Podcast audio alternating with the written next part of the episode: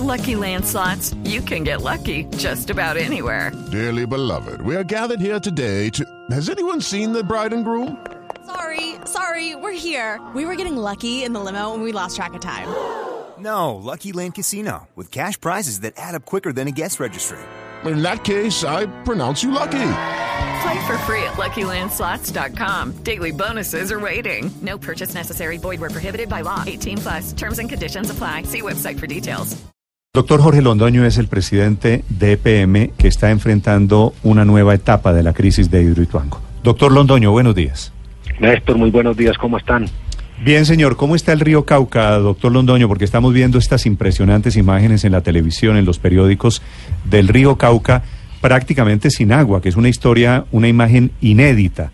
¿Hasta cuándo va a estar el río así? ¿Por qué está el río así, doctor Londoño? Néstor, en, en este momento del sitio de presa están saliendo aproximadamente 29 metros cúbicos por segundo de agua en un recorrido hacia Puerto Valdivia de cerca de 40 kilómetros. Allí ya el río alcanza algo como 50 metros cúbicos de agua. Sigue bajando hacia Cáceres y en esa población ya el río tiene cerca de 110 metros cúbicos por segundo de agua. Caucasia 120, Nechí 170 y cuando se llega a Nechí eh, desemboca el río Nechí en esa población. El río Nechí que más atrás se llama el río Porce, donde nosotros tenemos unas centrales hidroeléctricas que ya las despachamos y entonces allí el caudal recupera su nivel, porque eh, los embalses que generamos le ponen un nivel alto al río Nechí y cuando desemboca con el Cauca equilibra entonces los caudales. Esa es la situación del caudal en este momento. Es un caudal sensiblemente disminuido, pero digamos que el río como tal no, no se ha secado eh, completamente como la gente pensara. Sí es sensiblemente disminuido, pero hay caudal de todas maneras. Sí, pero, en el río. doctor Londoño, la verdad es que las imágenes y lo que hemos encontrado con los reporteros que tenemos en Puerto Valdivia y aguas abajo es impresionante. La cantidad de peces muertos, la cantidad de emergencias ambientales que se viven. De hecho, el ministro Lozano dice que es la peor emergencia ambiental que ha vivido el país. Sí me lleva a preguntarle si ustedes tenían un plan de contingencia contemplado con el gobierno nacional. Sí, eh, eh, nosotros estamos desde eh, que se supo en el cierre de la compuerta número 2 que cerramos a mediados de enero, ante la existencia de esa oquedad, nosotros sabíamos que esa oquedad podría generarnos un cierre eh, anticipado de esta primera compuerta.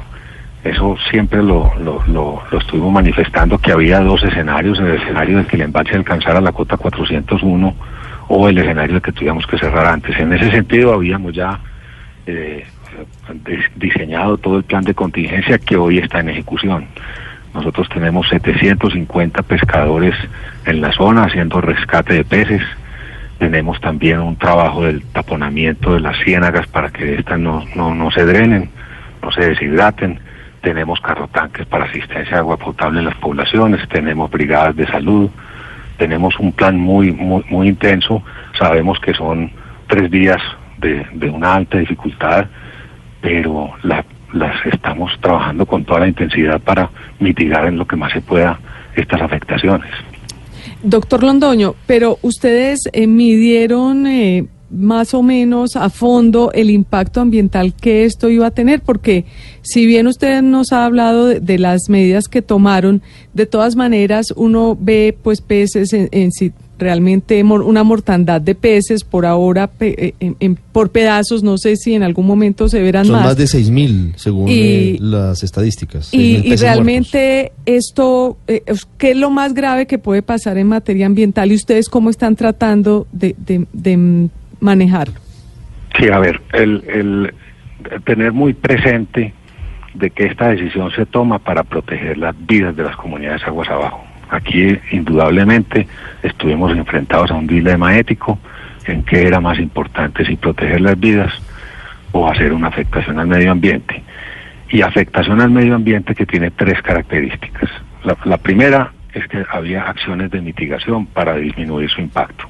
sabemos que el impacto es muy fuerte, pero igualmente las acciones que estamos haciendo colaboran a disminuir en algo el impacto. Segundo, sabemos que eh, la situación es reversible, o sea, estas afectaciones que vamos a estar haciendo las podemos recuperar en el tiempo, no son, no son daños que queden irreparables, son reparables. Y tercero, hay acciones de compensación que estaremos ejecutando inmediatamente terminemos este periodo de, aquí a mañana al, mediodía.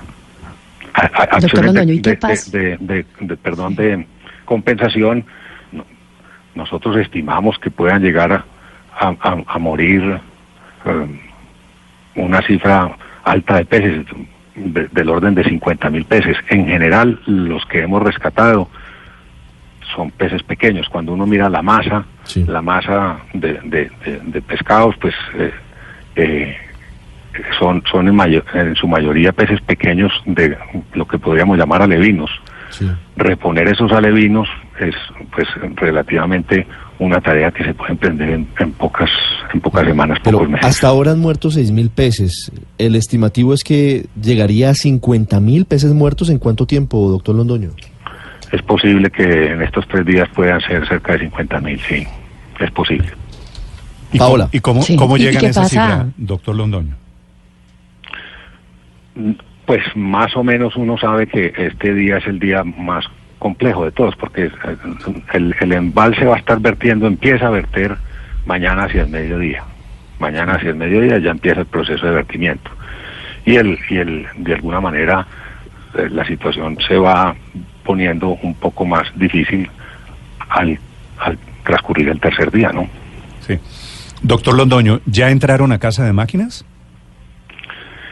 En Casa de Máquinas, eh, Néstor, hay, hay una noticia favorable, una noticia favorable y es que cuando se cerró la compuerta, pues en el, día de antier, el agua al interior de Casa de Máquinas estaba en la cota 240, o sea, la Casa de Máquinas estaba inundada hasta el techo. Y, y esta estructura tiene 40 metros de alto a su vez, tiene 40 metros de alto y estaba inundada hasta los 40. Ella ha venido perdiendo entonces altura, se ha desinundado hasta casi la mitad. Hoy está en la cota 222. Entonces esto nos va a permitir en, corto tiempo ingresar a los pisos superiores de la casa de máquinas. Sabemos ya que los pisos superiores no, no presentan afectaciones significativas. Sí, doctor Londoño, esa casa de máquinas eh, ¿Qué debería pasar allí para que no se produzca otro problema, para que no haya una tragedia mayor en Hidroituango? A ver, Néstor, de los cuatro grandes riesgos que hemos venido manejando en estos diez meses, ya tres los tenemos mitigados. El primero de ellos era realzar y fortalecer la presa. Ese trabajo ya se hizo y la presa está funcionando muy bien. Segundo era poner en funcionamiento el vertedero y chequear que estuviera operativo y, operando correctamente. Esa operación ya también la hicimos, estuvo operando donde, durante 47 días en muy buenas condiciones. El tercer riesgo es el taponamiento de los túneles de desviación, los que se derrumbaron. Ese taponamiento de los túneles viene avanzando, son dos túneles los que hay que taponar, uno de ellos a finales de febrero lo tendremos listo, el otro sí estará para el segundo trimestre del año. Y el cuarto riesgo era impedir el paso del agua por casa de máquinas, riesgo que ya se mitigó también entonces con el cierre de la anterior compuerta. O sea, ya en este momento al interior de la montaña prácticamente no hay ingreso de agua, lo cual es muy positivo y ya de hecho la montaña cesó sus vibraciones. Ella con, con el paso del agua yo, yo les, doy este esta idea, Néstor. 450 metros cúbicos por segundo de agua entrando a, una caverna. Estos son 450 toneladas por segundo de agua. Toneladas por segundo de agua pegándole a una caverna. En una caída de 100 metros. Hmm. Entonces eso era una situación una situación muy compleja. Doctor Londoño, eso en lo estrictamente técnico. Volvamos al dilema ético del que usted hablaba un segundo. ¿Cuál, es, ¿Cuál era el dilema que ustedes enfrentaban allí como directivos de Hidroituango? Néstor, el, nosotros encontramos una oquedad a principios del año, un hueco, un hueco que estaba entre las captaciones 1 y 2, en esos tubos que caen 100 metros, ¿cierto? Desde el punto de la captación ellos caen 100 metros abajo hacia, hacia casa de máquinas. A los 30 metros aparecía una oquedad de aproximadamente unos 60, 70 metros de profunda. Esa oquedad, eh, si nos seguía avanzando y nos destruía las captaciones, eh, eh, significaba que entonces yo ya no podía controlar el ingreso de, de agua a casa de máquinas. Se quedaba casa de máquinas fluyendo el agua indefinidamente con un proceso de deterioro que ya lo habíamos identificado. ¿Oquedad, Sí, eso. o- oquedad es un vacío allí, en ese tubo? Un hueco, sí, un hueco, una, una caverna, un hueco. Es decir, doctor Londoño, las vidas estaban en peligro, las vidas de todas las comunidades de aguas abajo estaban en peligro si no reparaban esto. si no se suspendía el paso del agua porque eh, sí.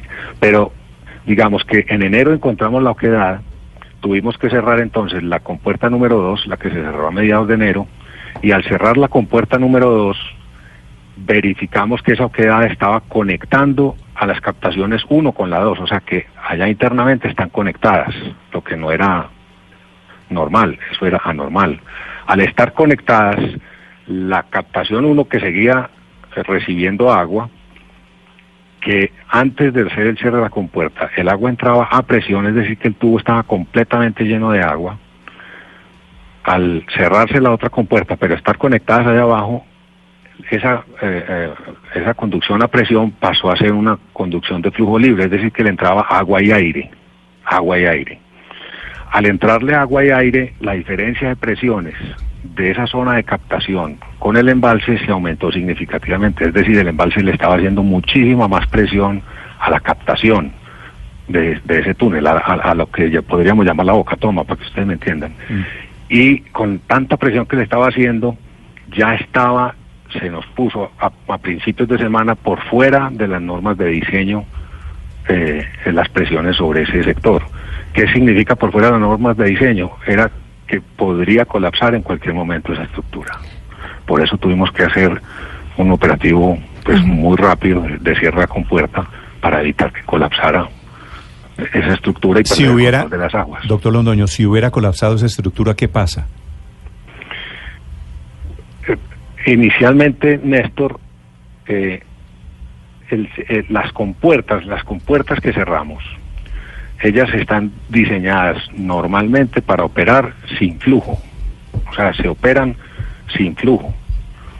Y en, en- en el momento estaban pasando 460 metros cúbicos por segundo por, por esa compuerta. Nuevamente, 460 metros cúbicos por segundo son 460 toneladas por segundo que le hacían presión a una compuerta que estaba diseñada para operar sin flujo. Entonces, los estudios técnicos nos decían, usted puede cerrar esa compuerta siempre y cuando la- el caudal sea inferior a 600 metros cúbicos por segundo. Si el caudal que ingresa por la compuerta es mayor a 600 metros cúbicos por segundo, se le destruye la compuerta.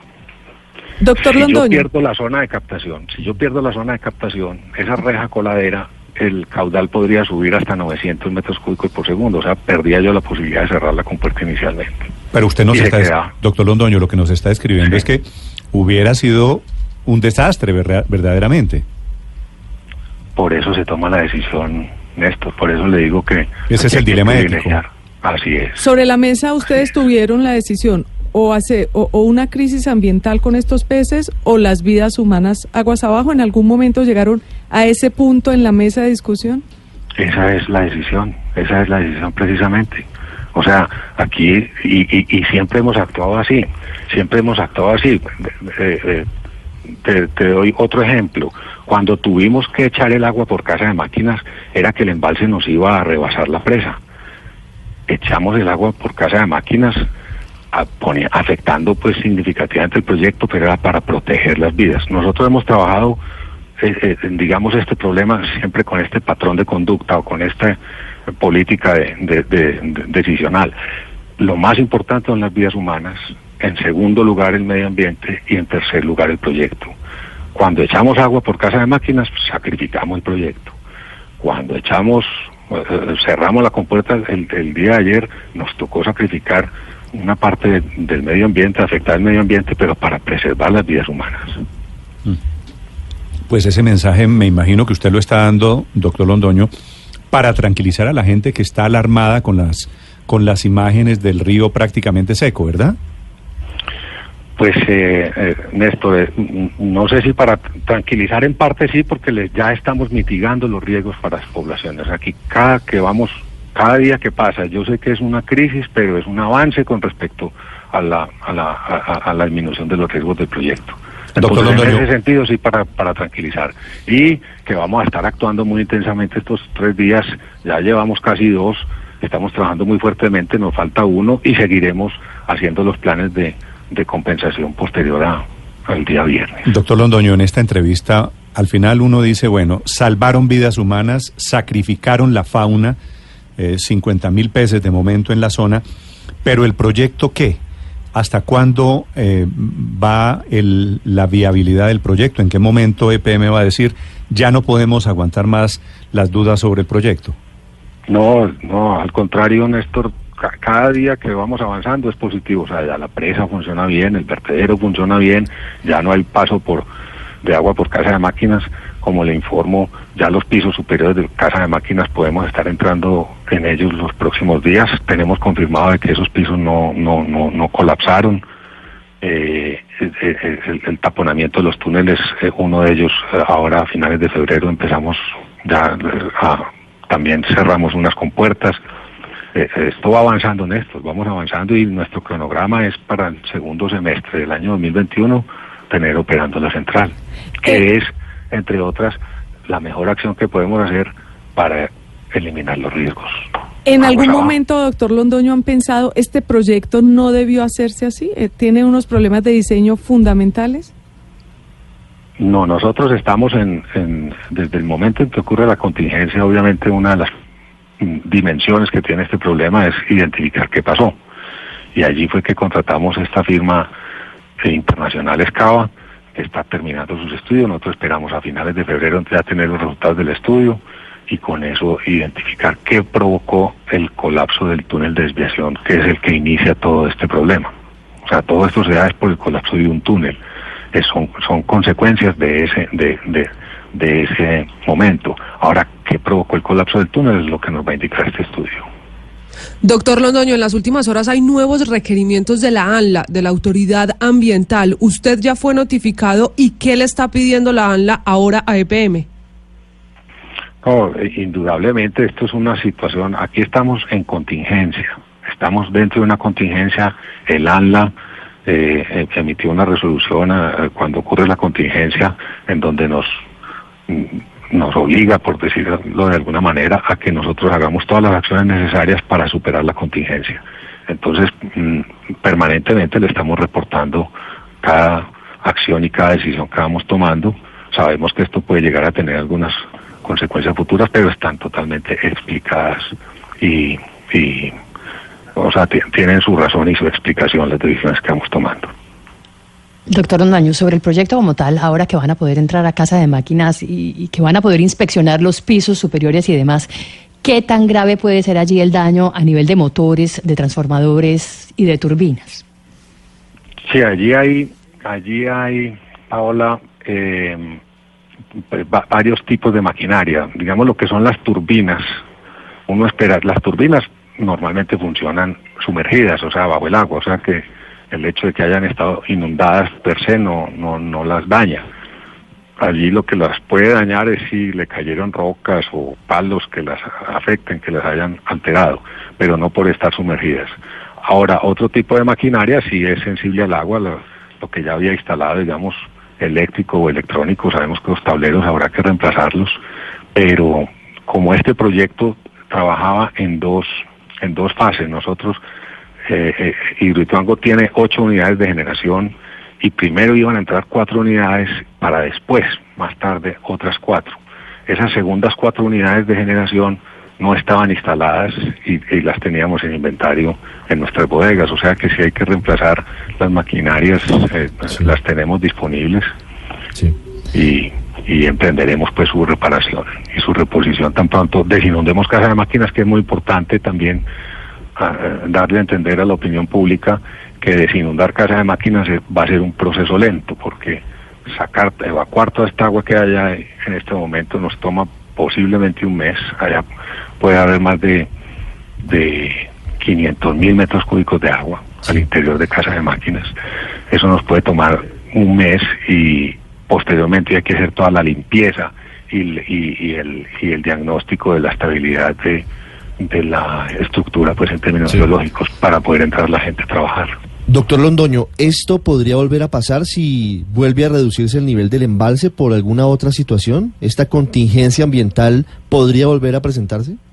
No, ya de aquí en adelante lo que vamos, lo que vamos a, a estar viendo es que el, a través del vertedero se entrega el mismo caudal que trae el río Cauca. El río Cauca en este momento más o menos está trayendo unos 500 metros cúbicos por segundo en, en febrero, ¿cierto? Ya en marzo traerá 550 y en abril ya llega el invierno y aumenta el caudal. Entonces, si hoy en febrero está trayendo cerca de 500 metros cúbicos, mañana hacia el mediodía el, el, el vertedero va a llegar a, perdón, el embalse va a llegar a nivel de vertedero. Y él poco a poco va a ir ganando altura, va a ir ganando altura. Entonces, lo que va a pasar mañana es que en las primeras horas empieza el vertedero a soltar 10 metros, 20 metros, después 30, 40, 50 y va aumentando lentamente, lentamente y en un transcurso de dos días entrega los 500. Que ahí es cuando usted dice el lunes debe recuperarse el cauce del río Cauca.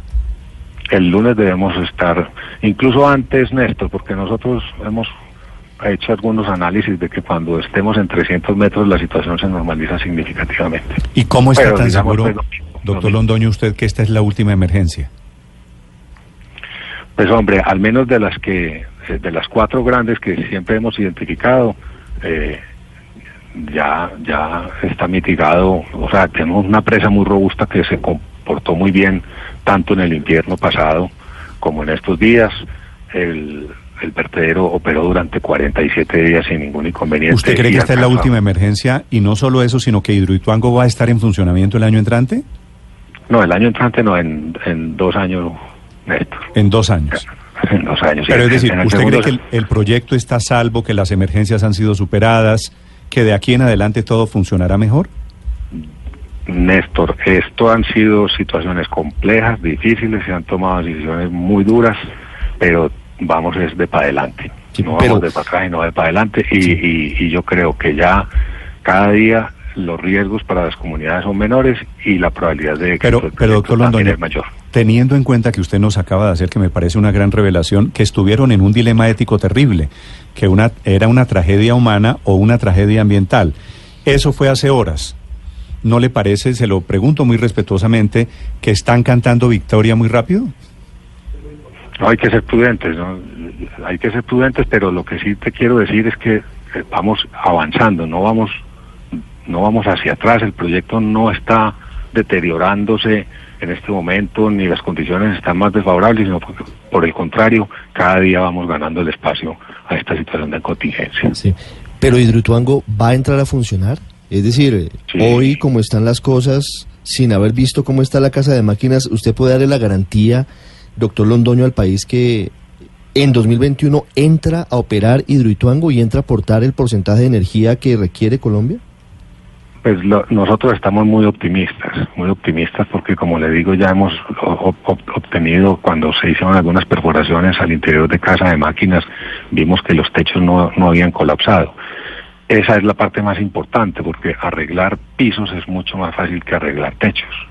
Entonces, y, y reponer máquinas pues se reponen. Eh, eh, ese- esa tarea es una tarea mucho más sencilla que contener que contener las, las aguas del río Cauca, que es lo que hemos venido haciendo, ese proceso de contención de las aguas. Doctor Londoño, una última pregunta se la hago desde Medellín. ¿EPM ha cuantificado cómo van los gastos en las atenciones de las distintas emergencias de Hidroituango y quién va a asumir esos valores? ¿Se los van a cargar al proyecto? A ver, en el año 2018 provisionamos una cifra de 260 mil millones de pesos Ya cuando ingresemos, ya para el año 2019, hay que ingresar a casa de máquinas, hacer un inventario de todos los equipos que se dañaron, de todas la- las estructuras que habrá que reparar, para cuantificar entonces lo que podría ser para este año 2019. Y ustedes recordarán, nosotros tenemos una póliza de seguros que nos ampara buena parte de estas, de estas afectaciones. Pero de momento los gastos van, los del año pasado fueron 261 mil millones de pesos. Sí, señor. ¿Y este año otro tanto?